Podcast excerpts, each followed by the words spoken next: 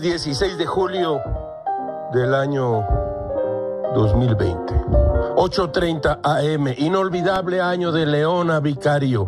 El presidente llegó a Jalisco al rojo vivo. Jesús, vamos a redactar una respuesta a estos reyesuelos de la vida pública. Y no respondo chipote con sangre. El presidente se refirió a los 30 escritores y escritoras que firmaron un desplegado crítico del gobierno pidiendo a la sociedad una amplia alianza opositora para las elecciones del 2021 con algunos epítetos favoritos, neoliberales, neoporfiristas, cómplices del fraude electoral, deshonestos y deshonestas en política y en la vida intelectual y otras lindezas.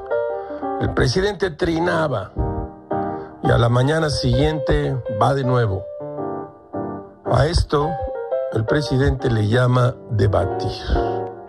No difamar, que es lo que parece que hizo durante la mañanera, en su carta y también en su intervención. Mientras tanto, Lozoya volaba a México para enfrentar a la justicia. En los mentideros se decía que se acercaba a, la, ciudad, a México cargado de videos y pruebas que inculpan a diversos funcionarios, altos funcionarios de el gobierno de Peña Nieto. Todo es muy raro, caracho, como diría Nietzsche.